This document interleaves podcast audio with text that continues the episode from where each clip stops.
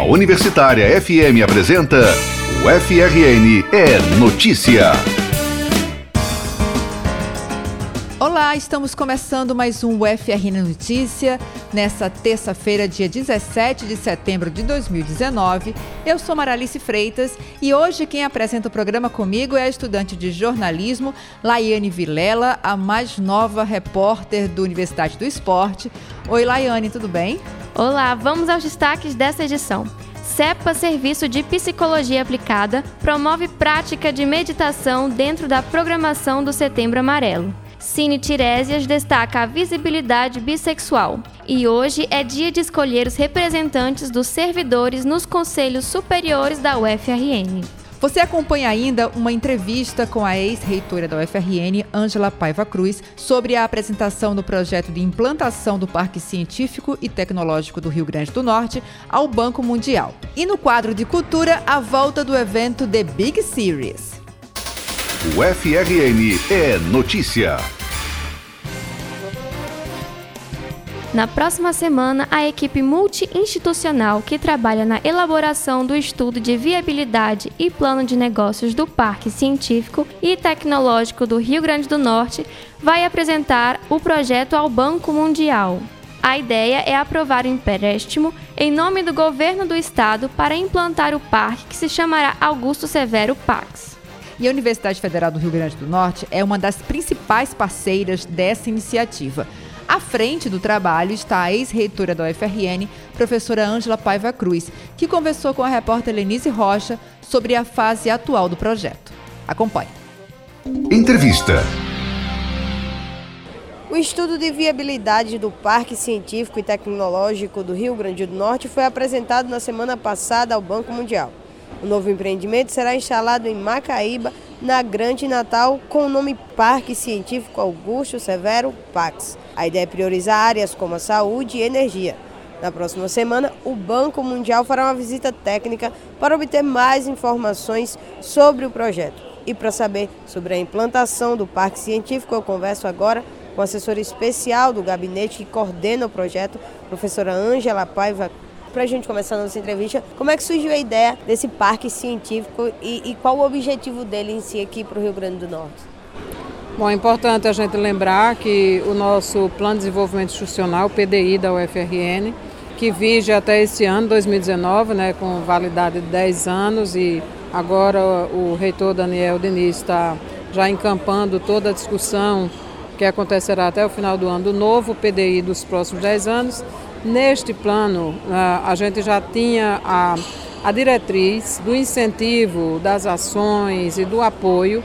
Então, a, a consequência de ter pesquisa aplicada, de ter pesquisa básica e pesquisa aplicada, é esse ambiente, esse ecossistema de empreendedorismo inovador que está presente no Rio Grande do Norte, está presente na UFRN, está presente nas instituições de, de ensino e pesquisa, nas universidades, Instituto Federal mas está presente também no setor, ah, por exemplo, no SEBRAE, é, que é um grande incentivador do empreendedorismo, apoiador de, dessas políticas no setor privado também e no setor público.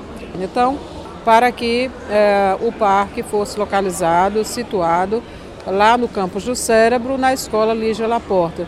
É uma escola que faz parte do projeto Miguel Nicoleles, mas que o MEC já informou ao Instituto Santos Dumont, é dirigido por Miguel Nicoleles, e informou ao FRN que não apoiaria o projeto da escola. Portanto, o prédio de 15 mil metros quadrados deveria ser devolvido ao FRN. Então, esse desejo do MEC, esse encaminhamento do MEC e o desejo do Estado e o desejo da UFRN é, se co confluem, né?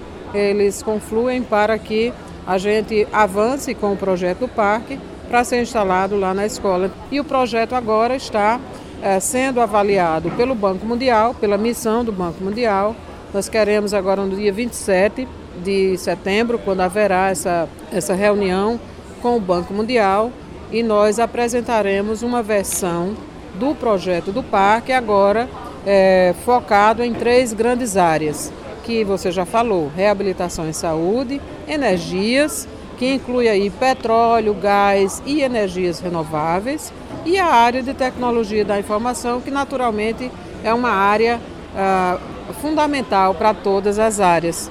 Professora, a gente fala é, também já citando o Parque Tecnológico, que é muito conhecido, já é bem conhecido aqui no Rio Grande do Norte, mas qual a importância desse parque científico para o Rio Grande do Norte? Como é que vai ser percebidos esses primeiros impactos após a instalação?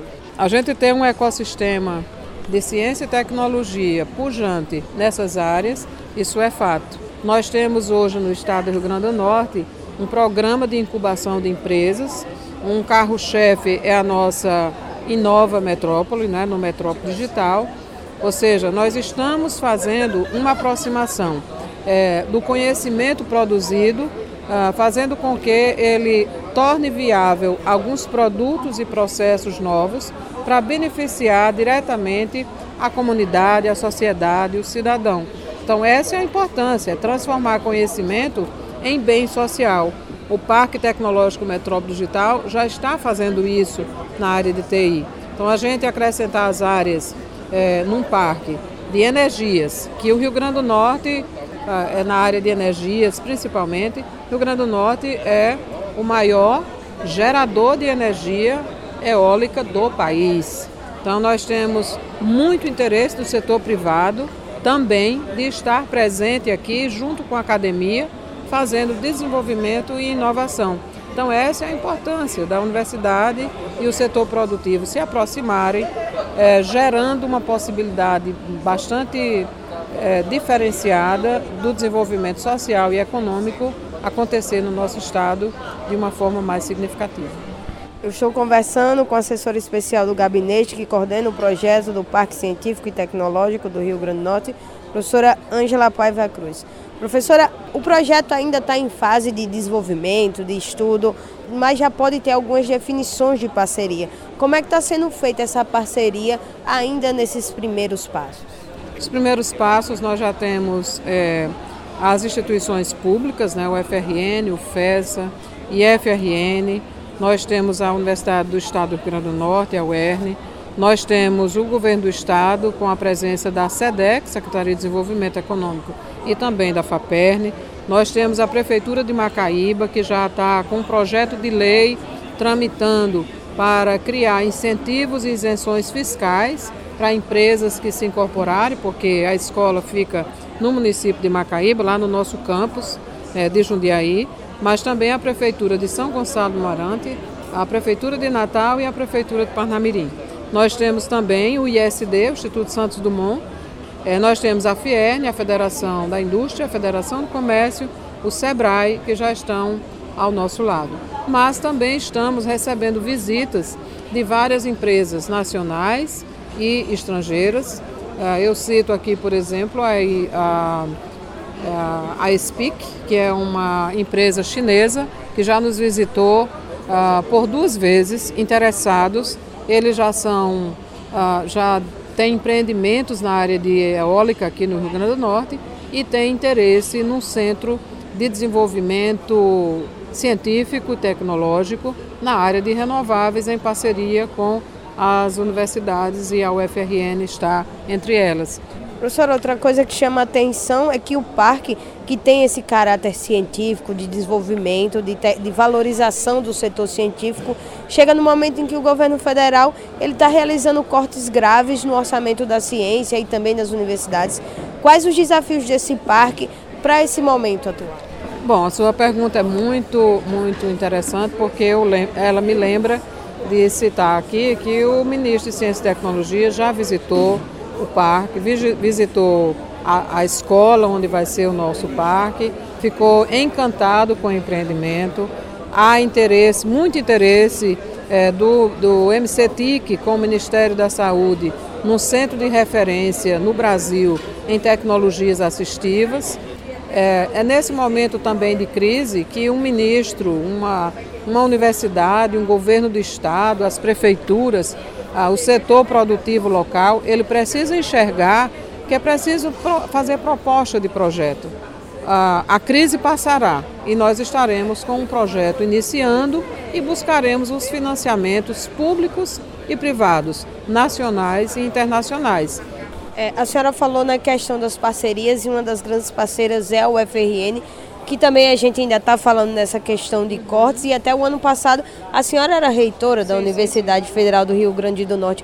Como é que a senhora, é, como é que a senhora enxerga, como é que a senhora acha é, que esses cortes eles podem afetar até mesmo nessa parceria e no desenvolvimento humano desse parque? Então, o próprio ministro manifestou todo um interesse e muito boa vontade é, com relação ao projeto do parque pediu mais informações ao reitor, nós estamos encaminhando as informações.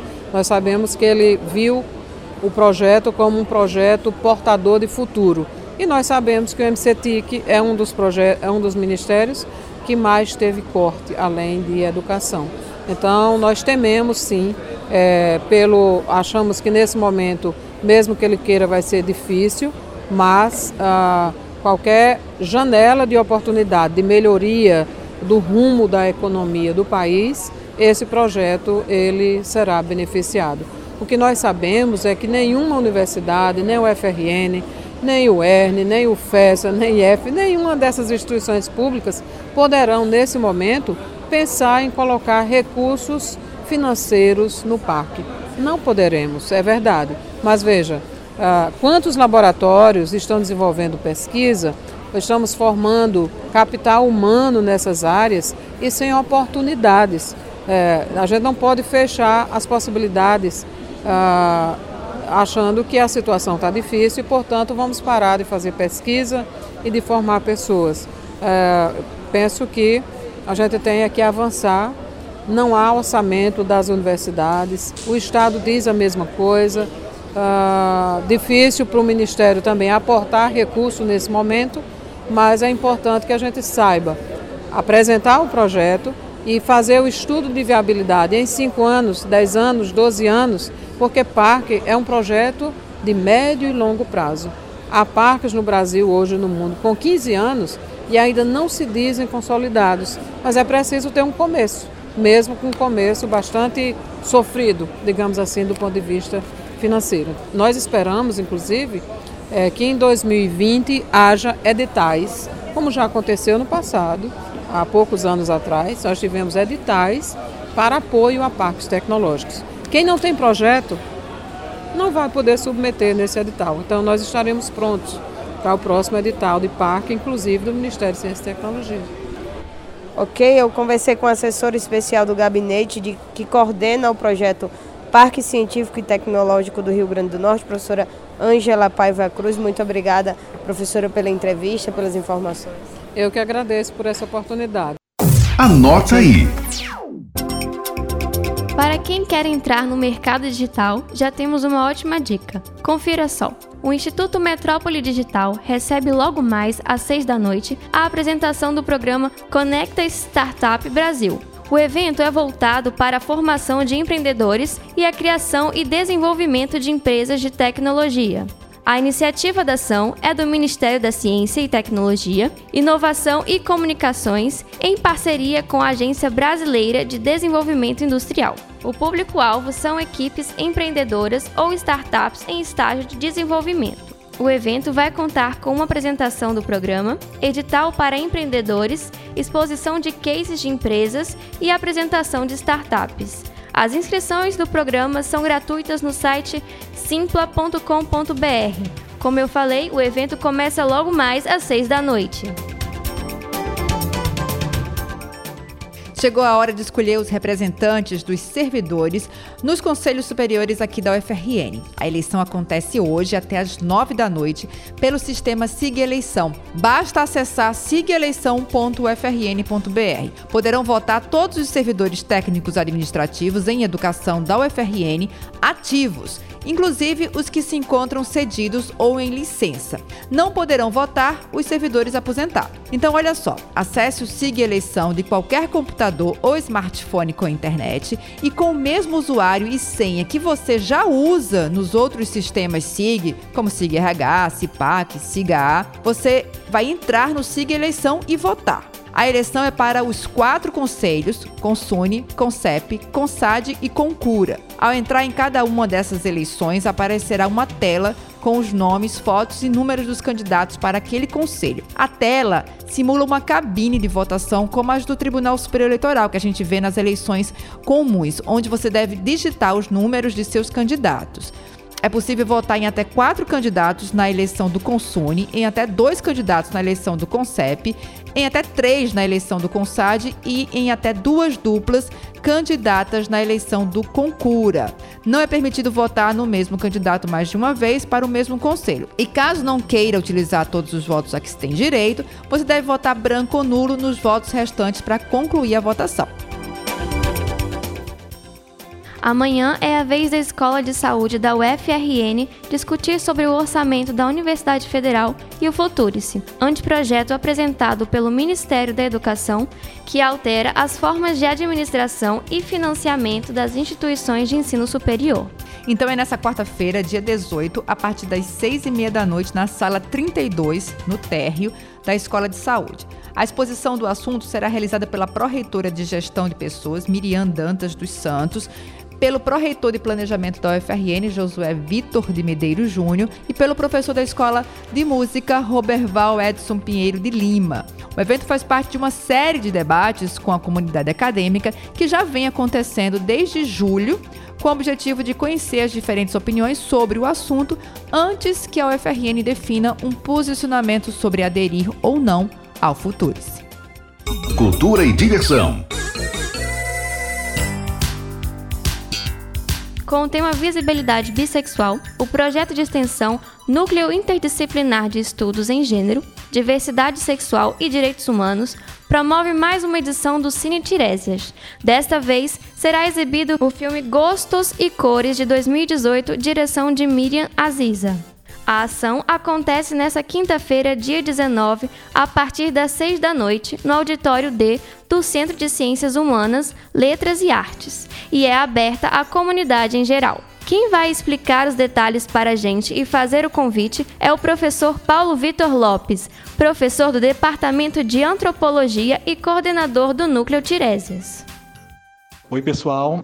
Dia 23 de setembro foi um, foi um dia construído pelo movimento das pessoas bissexuais como um dia de afirmação dessa identidade e de tematização daquilo que faz específico. Então, é um dia, sobretudo, é, construído para combater alguns mitos em torno da bissexualidade, seja a sua associação com a promiscuidade ou com o momento de indecisão da vida, enfim, entre outras questões. Então, a gente vai exibir o filme Gostos e Cores é, no auditório D do Xixila, a partir das 18 horas e 30 minutos. E na sequência do filme, vamos ter uma roda de conversa com a Gabriele Dalmolin, que é professora de História e mestre em Antropologia Social, e com Lucas Nascimento, que é graduado em Gestão Pública. Né? Os dois vão trazer um pouco da perspectiva das pessoas bissexuais e nos contar um pouco dos debates em torno do dia 23 de setembro, o Dia da Visibilidade Bissexual. Enfim, espero contar com a presença de todos e todas. Um abraço. O livro O Arado, de Zila Mamed, completa em 2019 60 anos de lançamento. E a poetisa, se estivesse viva, teria feito 91 anos de idade no último domingo, dia 15 de setembro. E para comemorar essas datas, a Biblioteca Central Zila Mamed organizou uma exposição com os poemas da obra literária O Arado. Logo na entrada da biblioteca estão as 13 poesias iniciais do livro, que tratam de temáticas ligadas a lembranças de vida da autora, misturando as experiências vividas no campo e a vivência de uma moça da cidade. Você pode conferir a exposição até o final desse mês. The Big Series está de volta nesta quinta-feira, dia 19 de setembro, e especialmente nesta apresentação, a Big Band Jerimum Jazz será regida pelo professor e saxofonista Anderson Pessoa. Também sobem ao palco os músicos do Trompete Arte, grupo coordenado pelo professor Ranilson Bezerra. E é o professor Ranilson que faz o convite aos fãs do jazz e das big bands. Confira!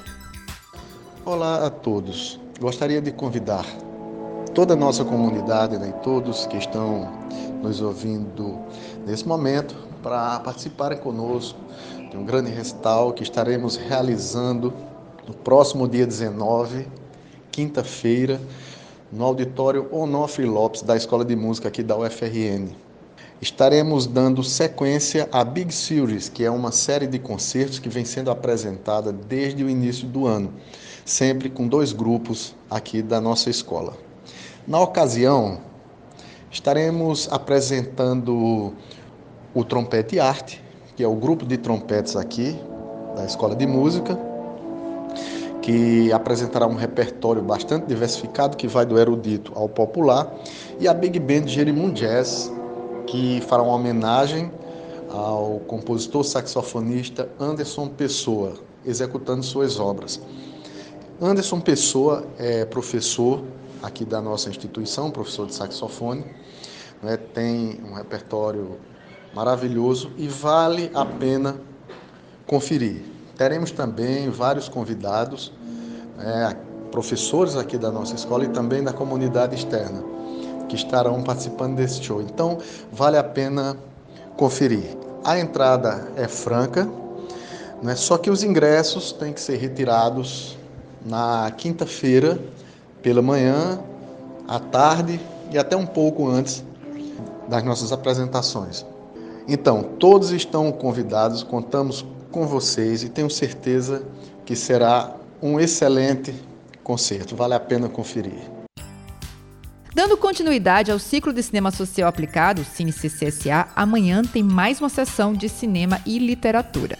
A programação vai contar com a exibição do curta-metragem O Exílio e o Reino, dirigido pelo potiguar Rafael Cardoso Clementino, e com o um longa-metragem chamado Ouvidos Calados, de Mauro Batistella. O filme trata da questão do suicídio de uma maneira mais leve e poética, mostrando a importância de dar voz a seus sentimentos. O projeto é desenvolvido juntamente com a Cooperativa Cultural do Centro de Convivência da UFRN. E devido à parceria com o Clube Banquete de Livros, haverá sorteio de vales compras para livros na cooperativa. A programação é gratuita, aberta ao público e vai ocorrer amanhã, às 5 da tarde, no auditório do NEPSA 1.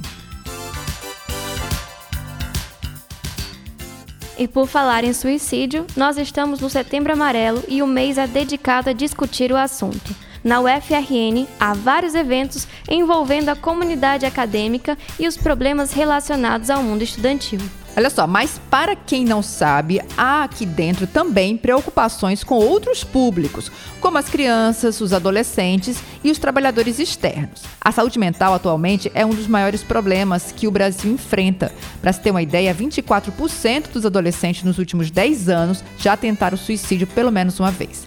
As psicoterapias e os plantões psicológicos acontecem ao longo de todo o ano. E sobre isso, o repórter Antônio Antunes tem mais detalhes. Entrevista. Enquanto em muitos países desenvolvidos o índice de suicídio entre os jovens cai, parece que o Brasil anda na contramão. Os dados apontados por uma pesquisa feita pela Universidade Federal de São Paulo mostram que nas cidades do Rio de Janeiro, São Paulo, Recife, Salvador e Belo Horizonte, o suicídio entre os jovens cresceu acima de 20% em relação à metrópole de outros países, onde intensas políticas públicas conseguiram reduzir em 18% a quantidade de suicídios no mesmo período. Para falar sobre isso, estamos com a psicóloga do CEPA, Serviço de Psicologia Aplicada da UFRN, Anuska Alencar. Professora, como a senhora avalia os índices, o aumento dos últimos índices de suicídio no Brasil, principalmente entre o público jovem e o público da graduação e da pós-graduação aqui da UFRN? A gente sabe que o Setembro Amarelo vem intensificando a cada ano, esse ano é o quinto ano da campanha, e vem voltado muito ao público jovem, mas que isso não é uma realidade somente aqui no Brasil, é uma realidade mundial. Como é que a senhora avalia é, o aumento desses índices? Há várias possibilidades e várias hipóteses que a gente pode lançar, né? Mas uma das que a gente pode pensar é essa falta de perspectiva do futuro, né? As, as pessoas é, se avaliam como não tendo esse essa possibilidade de crescimento e de, e de viver bem é, suas vidas ao longo desse tempo. Muita gente tem esse sentimento de, de menos-valia, de que não tem condições de continuar nessa mesma condição que que está vivendo nesse momento, né? Uma das possibilidades que a gente pode pensar em relação a isso. Professora, a gente sabe que a UFRN ela está intensificando a campanha, né, aqui no mês, uhum. durante todo o mês de setembro, mas que existe durante todo o ano letivo um conjunto de ações que são desenvolvidas pelo próprio CEPA, uhum. certo? Eu queria que a senhora comentasse um pouco como é que isso acontece, quais os dias, como é que funciona, se existe plantões psicológicos, além desses que são oferecidos na campanha do Setembro Amarelo, e também das terapias que são oferecidas aqui no CEPA com psicólogos, alunos do curso de psicologia e psiquiatras. A campanha, como você está falando, né, ela tem esse objetivo de dar esse destaque maior para discutir mais neste mês. Mas durante todo o ano, o CEPA tem ações voltadas para a saúde mental de uma forma geral. Aqui no CEPA, a gente tem atividades de saúde do trabalhador, no projeto que a gente coordena, que é avaliação e apoio psicossocial no trabalho. A gente tem plantões psicológicos e a gente faz uma triagem que é no início do ano, em geral em março, porque o serviço Escola Psicologia é um serviço escola que oferece estágios a alunos de psicologia. Então, no início do ano, esses alunos estão entrando no semestre, eles fazem uma triagem, eles fazem atendimento de psicoterapia. E essa psicoterapia, ela funciona durante todo ano. E os plantões psicológicos, eles são oferecidos nos dois semestres. E o plantão psicológico seria uma qualidade de atendimento, um, um tipo de atendimento mais rápido, mais breve. É, no máximo, a gente faz três atendimentos, é mais para um, algo bem pontual. Então, ao longo do ano, tem plantões psicológicos e neste mês específico, além dos plantões psicológicos naturais do CEPA, tem um plantão específico para o Setembro Amarelo. Deixa eu falar mais uma coisa das parcerias, que você falou da EAS, mas a, as parcerias elas são bem mais amplas. A gente tem a, a parceria com o PROAI, com o Instituto do Envelhecer, é, com o Núcleo Poeses, que é fora da universidade, é, o grupo Perdas e Apegos, e entre outros, mas esses têm colaborado bastante. Voltando um pouco para a campanha aqui realizada pelo CEPA, em parceria com o da DAS Existe uma, um, em uma das coisas da programação, existe uma meditação mindfulness. A senhora gostaria de comentar o que é, como seria, para quem é voltado, os dias que vão ser realizados? Certo. O mindfulness é uma prática de meditação, seria atenção plena, seria essa capacidade, possibilidade de focar a atenção no que, no que de fato está acontecendo. Então, é, é, a pessoa que vai facilitar, que é a Geice Araújo, ela vai introduzir para as pessoas que vão assistir formas técnicas, métodos de você ter essa possibilidade de, de desenvolver essa atenção plena. O Mindfulness vai oferecer somente no dia 27 é, de setembro. Existe um, um, confronto de informações com relação aos conceitos. Muitas pessoas ainda confundem doença mental com o comportamento suicida. Qual seria essa diferenciação? E existe um pré-requisito no sentido de é necessário haver um diagnóstico para se ter, para se avaliar o comportamento suicida ou um independe do outro? Uma pessoa que tem um diagnóstico de algum transtorno mental, não necessariamente essa pessoa vai cometer suicídio. Existe de uma forma comum as pessoas tentarem associar depressão ao suicídio. Pode acontecer, mas não necessariamente.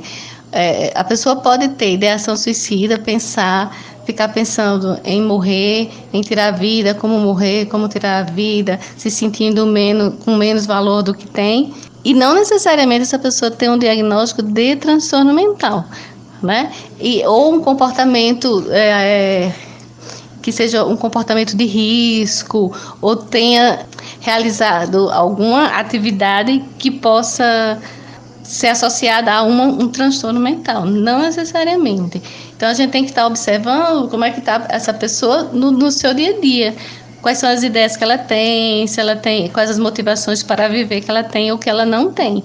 Não necessariamente um diagnóstico psiquiátrico, pronto. Porque eu acho que esse, isso é o que as pessoas mais associam, um diagnóstico psiquiátrico a uma tentativa de suicídio. Não necessariamente, às vezes perdas, é, de uma forma geral, perdas de emprego, perda de poder financeiro, de amor, enfim, várias possibilidades. Isso é um exemplo, né? Não estou só falando de quem perde também vai cometer suicídio, mas é uma possibilidade. Obrigado, Anuska. Eu conversei com a psicóloga do CEPA, Anuska Alencar, sobre o Setembro Amarelo. E para quem quiser continuar acompanhando a programação da universidade, é só acessar a página ufrn.br ou nas redes sociais. Antônio Antunes, para o FRN é Notícia. E o FRN Notícia de hoje termina aqui. Obrigada a todos pela companhia. Obrigada, Laiane. Seja sempre muito bem-vinda. Obrigada, Mara, pelo convite. Obrigada, ouvintes. E quem quiser enviar sugestão de pauta, entre em contato conosco no WhatsApp 99193 6363 e no e-mail redação fmu@gmail.com ou no telefone 3215 3352. E não esqueça de acompanhar nossas páginas nas redes sociais, no Facebook e no Instagram, Rádio Universitária.natal. Além, é claro, de conferir esse programa nas principais plataformas de podcast. E o programa de hoje teve edição de áudio de Gil Eduardo e Kevin Muniz, redação e reportagem Antônio Antunes, Lenise Rocha e Maria Clara Pimentel, direção geral e superintendência de comunicação Sebastião Faustino. Tenham todos uma ótima semana e a gente volta a se encontrar na próxima sexta-feira. Até lá! A Universitária FM apresentou o FRN é Notícia.